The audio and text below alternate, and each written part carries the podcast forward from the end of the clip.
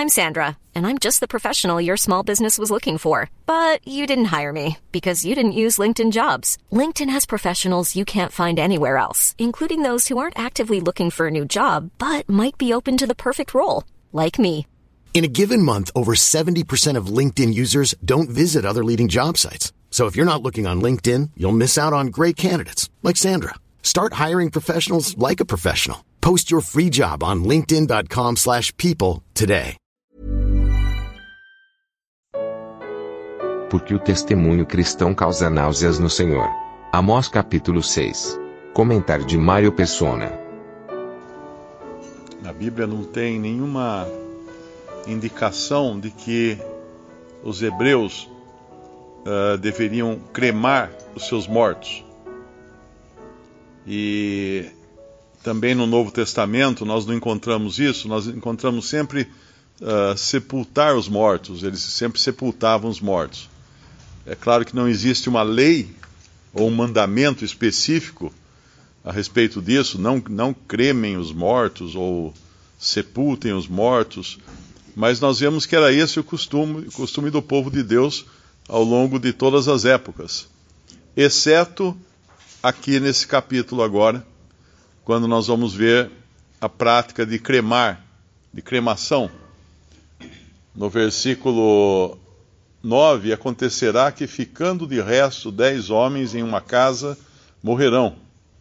E alguém e alguém tomará o seu tio ou que o queima para levar os ossos para fora da casa.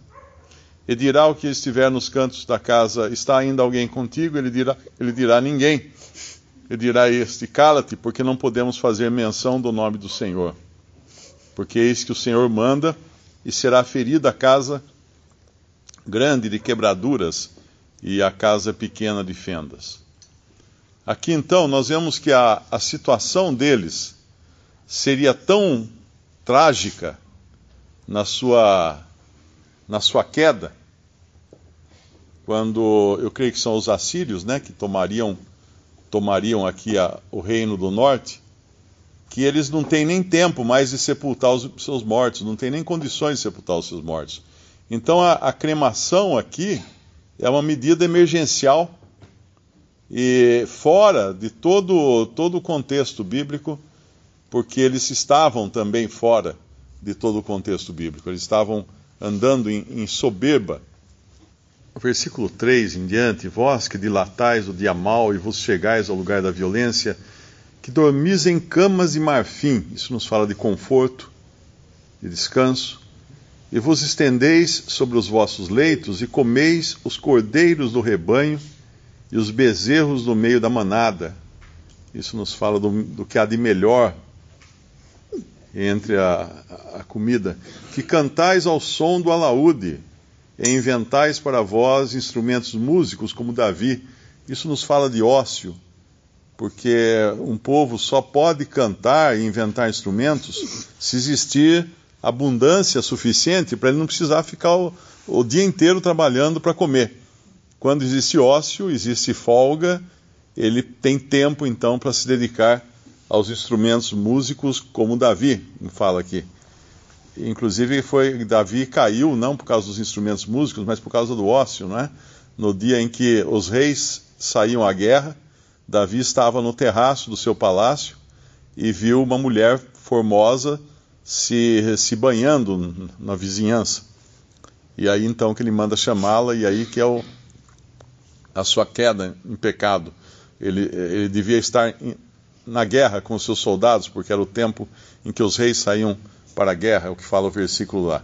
Mas aqui então nós vemos todo essa, esse descanso, esse conforto, esse ócio, uh, essa ocupação com coisas que não são essenciais à sobrevivência. Versículo 6: Bebeis vinho em taças, vos ungis com o mais excelente óleo, mas não vos afligis pela quebra de José. É, essa é a chave da coisa aqui.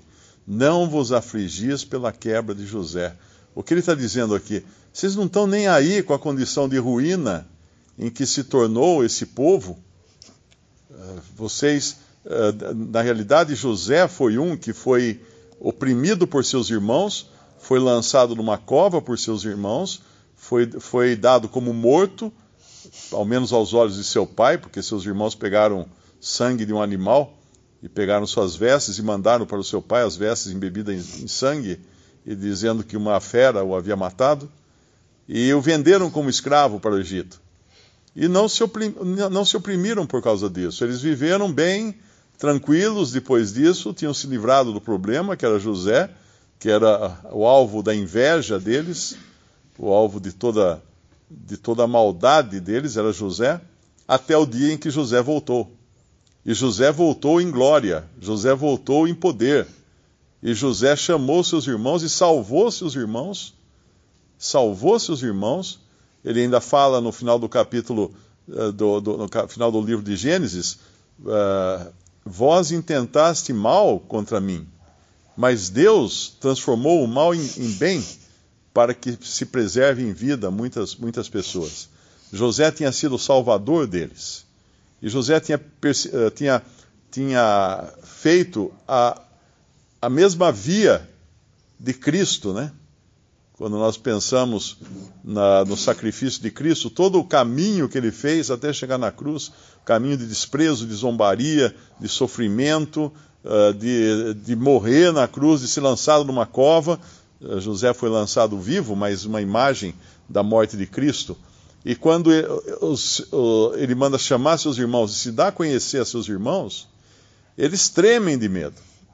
Como tremerão de medo aqueles que verão a quem traspassaram, verão o Senhor Jesus quando vier, verão o Filho do Homem, que ele virá como Filho do Homem.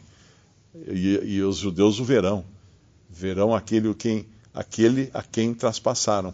Mas aqui, em todo esse período de, de centenas e até milhares de anos, né? Eles não tiveram nenhum sentimento com essa ruína de Israel. Nada, não, não tinha nada de, de, errado com a ruína de Israel. Uh, até que entramos no período da igreja, aí sim, milhares, né? Porque são dois mil anos só do período da igreja. E todo esse tempo ainda os judeus estão aí, nem um pouco uh, tristes com o que eles fizeram a José, ao verdadeiro José, que é Jesus.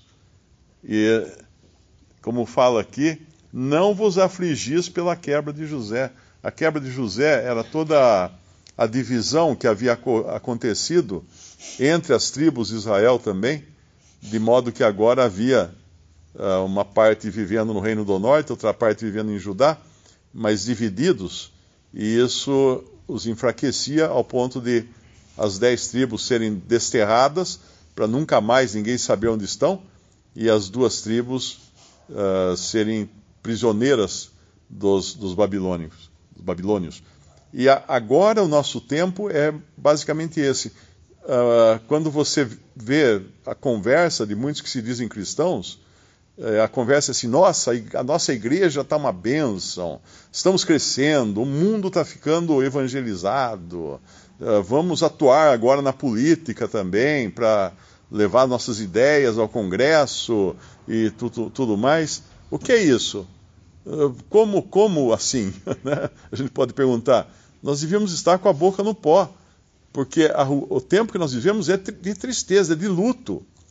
É de luto pela ruína em que está, em que caiu a igreja, o testemunho de Deus na terra. Esse testemunho de Deus na terra, a igreja, o corpo de Cristo, nós sabemos é a noiva de Cristo e, e virá a ser depois a esposa do Cordeiro. E ela uh, é for, hoje é, é, o testemunho dessa noiva, não a igreja em si, porque na igreja não tem joio, mas no testemunho dessa dessa noiva, que é a cristandade como um todo, que inclui o joio e o trigo, inclui o falso e o verdadeiro, ela é vista por João em Apocalipse com assombro. Quando João vê a mulher que era grande meretriz assentada uh, sobre a besta, ele fala: Assombrei-me com grande assombro. O que, por quê, João? O que aconteceu com João? Que ele ficou tão assustado? Porque ele viu aquela que, que tinha que ser noiva e agora era uma prostituta. E não apenas prostituta, mas uh, embebedada com o sangue dos mártires. Isso é, esses dois mil anos atrás, que nós, nós olhamos para trás, nós devíamos nos envergonhar, assim, de, de falar assim, ah, eu faço parte da cristandade. É, é, um, é, uma, é uma vergonha. É uma vergonha.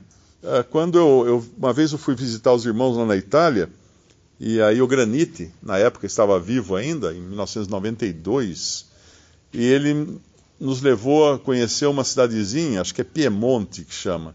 É uma cidadezinha fortificada dos tempos medievais, é, fica no, no, topo de um, de um monte, tem um portão para entrar, como aquelas cidades antigas, né, uma muralha em volta e tudo mais. E essa cidadezinha, ela foi cercada pelos, pela, pela, pelo exército do Papa e todos foram mortos na cidade. A cidade, a população foi morta, homens, mulheres e crianças. Eu acho que era entre 2 mil e 3 mil pessoas que foram decapitadas. Tanto é que existe uma Existe hoje nessa, nessa cidadezinha, num lugarzinho lá, tem uma, uma laje de pedra que eles tiraram do chão, né, cortaram essa pedra do chão e puseram em pé como se fosse um monumento. E, e você chega perto e olha, essa pedra é toda talhada com riscos de todos os lados, aqueles riscos. Esses riscos são as marcas da, da, dos machados, dos algozes que cortavam a cabeça das pessoas. Então a história diz que as pessoas enfileiraram, os soldados colocaram as pessoas enfileiradas e elas iam deitando nessa rocha e tendo suas cabeças uhum. cortadas.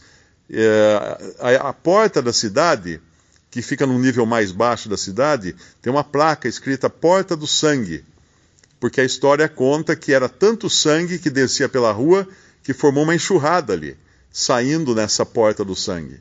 De tantas pessoas sendo mortas ao mesmo tempo uh, formou-se uma enxurrada de sangue. Agora, quando nós olhamos isso, isso não, nós não estamos falando de, de bárbaros, de pagãos, uh, nós estamos falando de cristãos. Cristãos matando cristãos. Pelo menos cristãos nominais matando cristãos nominais. Então é uma vergonha ser cristão, no sentido de ser participante da cristandade. Não é glória nenhuma hoje, uh, nesse mundo, uh, ter, ser participante da cristandade. Nós somos cristãos por, pela fé em Cristo, mas infelizmente nós somos participantes da mesma cristandade que é descrita ali como a grande meretriz de Apocalipse.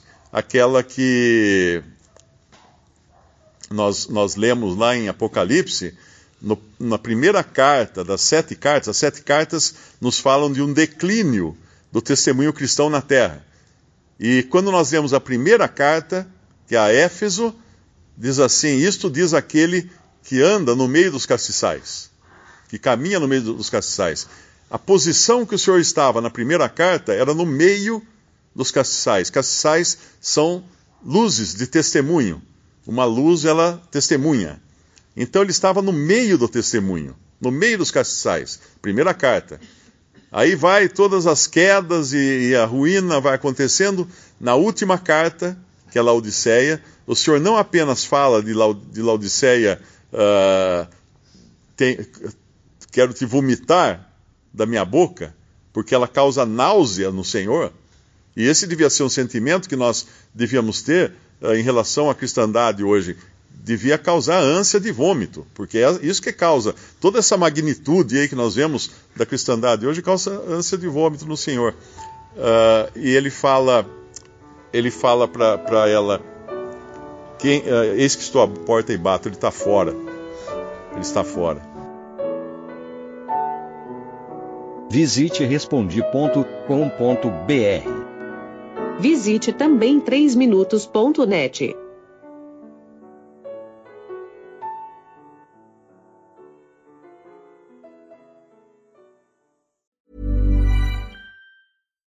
deserves the best, and there's no better place to shop for Mother's Day than Whole Foods Market. They're your destination for unbeatable savings, from premium gifts to show-stopping flowers and irresistible desserts. Start by saving 33% with Prime on all body care and candles. Then get a 15-stem bunch of tulips for just $9.99 each with Prime. Round out Mom's menu with festive rosé, irresistible berry chantilly cake, and more special treats. Come celebrate Mother's Day at Whole Foods Market.